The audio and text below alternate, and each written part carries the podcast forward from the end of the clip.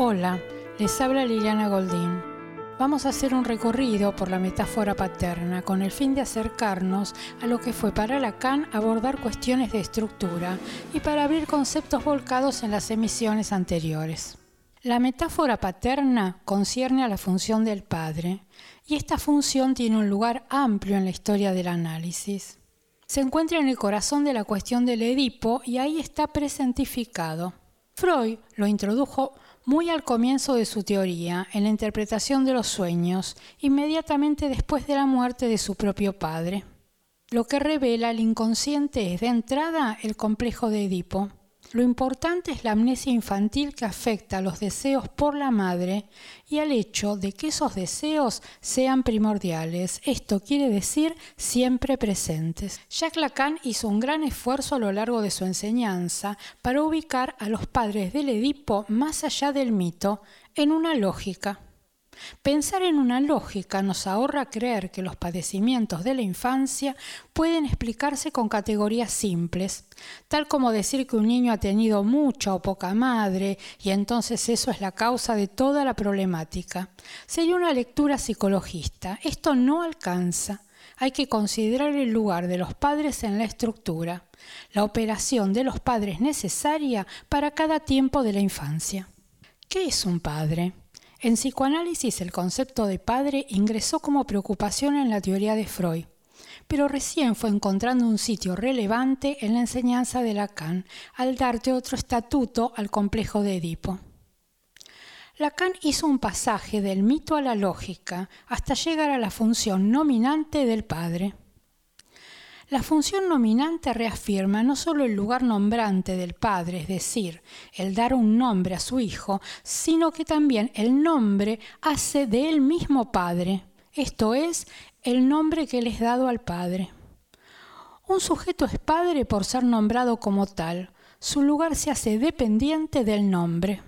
Al decir tú eres mi hijo, no solo nombra hijo al niño que ha tenido con su mujer, sino que también hace que su deseo pierda anonimato.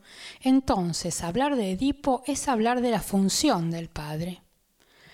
¿Qué nos interesa con respecto al padre en la clínica? Si estaba o no estaba, si viajaba, si se ausentaba, si era proveedor o no, si se llevaba bien con su mujer, etcétera.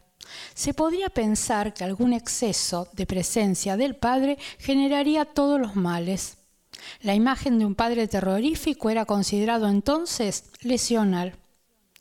En la neurosis, sin embargo, se consideró que era más grave cuando era demasiado amable. Entonces, nos dice Lacan, están los padres débiles, sumisos, sometidos, castigados por su mujer, los padres lisiados, ciegos, etc. El padre existe incluso sin estar. El Edipo puede constituirse también cuando el padre no está presente, porque de lo que se trata es del padre como función y de su lugar en la familia. No hay que confundir, nos dice Lacan, el padre en cuanto normativo y el padre en cuanto normal. La normalidad del padre es una cuestión y la de su posición normal en la familia otra vamos a introducir el papel del padre. Al principio, el padre terrible, un padre que interviene en distintos planos, ¿qué es lo que prohíbe el padre?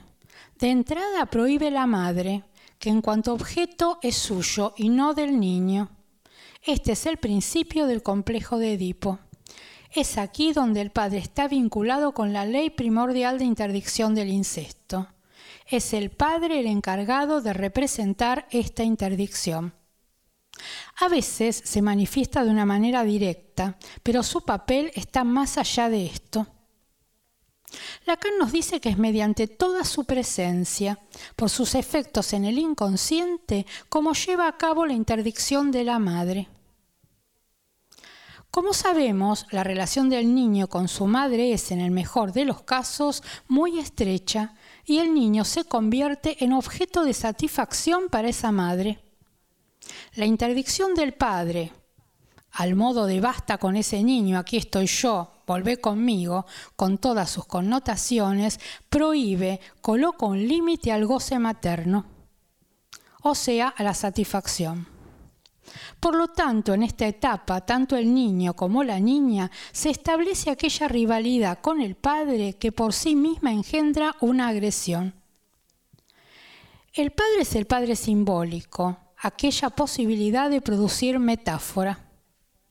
¿Qué es una metáfora? Una metáfora es un significante que viene en lugar de otro significante. Entonces, ¿de qué se trata la metáfora paterna? De lo que se ha constituido como primordial de una simbolización entre el niño y su madre. O sea, poner al padre en cuanto símbolo en el lugar de la madre. Es el padre en el complejo de Edipo. La posición del padre como simbólico no depende del hecho de una serie de acontecimientos como un coito y un alumbramiento. La posición del nombre del Padre, la calificación del Padre como procreador, es un asunto en el nivel simbólico, como ya lo hemos visto en la emisión 7 del podcast, que tiene por nombre Padre no es quien tiene un hijo sobre la función paterna. El deseo de la madre, este deseo del gran otro, tiene un más allá. Para alcanzar este más allá se necesita una mediación, y esa mediación la da precisamente la posición del padre en el orden simbólico. La relación del niño con el falo, que es el significante de la falta, a nivel imaginario se establece porque el falo es el objeto de deseo de la madre.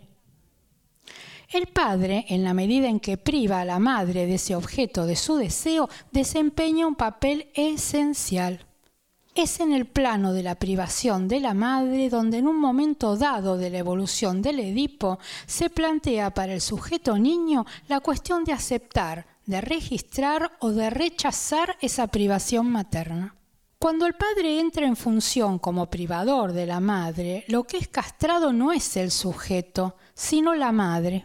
Si el niño no franquea ese punto nodal, no acepta la privación del falo en la madre operada por el padre, mantiene una determinada forma de identificación con ese objeto de la madre, el falo. En este nivel se plantea ser o no ser el falo para ella. La etapa siguiente del complejo de castración será pasar del tener o no tener. Lo importante no son las relaciones personales entre el padre y la madre, sino las relaciones de la madre con la palabra del padre. Que la madre fundamente al padre como mediador de lo que está más allá de su ley, la de ella, y de su capricho, es decir, la ley del padre propiamente dicha. O sea que allí quedaría el niño con un límite frente a ese capricho materno. El padre tiene que sacar al niño de esa ley de ella. Se trata del padre en cuanto nombre del padre, vinculado con la enunciación de la ley. Es en este nivel que es aceptado o no es aceptado por el niño como aquel que priva a la madre del objeto de su deseo. El vínculo de la castración con la ley es esencial. ¿Qué es el temor a la castración? El objeto privilegiado del niño es la madre y le está prohibida entonces la agresividad va dirigida al padre. ¿De qué se trata la amenaza de castración? Se trata de la intervención real del padre con respecto a una amenaza imaginaria. El padre prohíbe a la madre y al niño. Teniendo todo esto presente, vamos a ubicar los tres tiempos del Edipo. El primer tiempo, lo que el niño busca en cuanto deseo de deseo es poder satisfacer el deseo de su madre, es decir, ser o no ser el objeto de deseo de ella.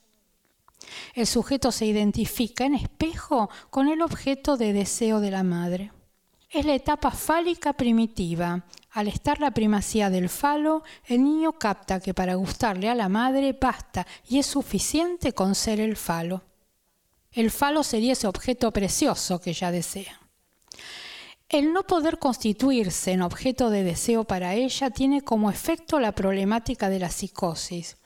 Podemos pensar en el nombre del padre y la inscripción fálica para esa madre. ¿Dónde está allí la dificultad? El segundo tiempo. El padre interviene en calidad de mensaje para la madre. Dice un no, mensaje de interdicción. Si no se juega la entrada del Padre como interdictor, nos encontramos con la perversión.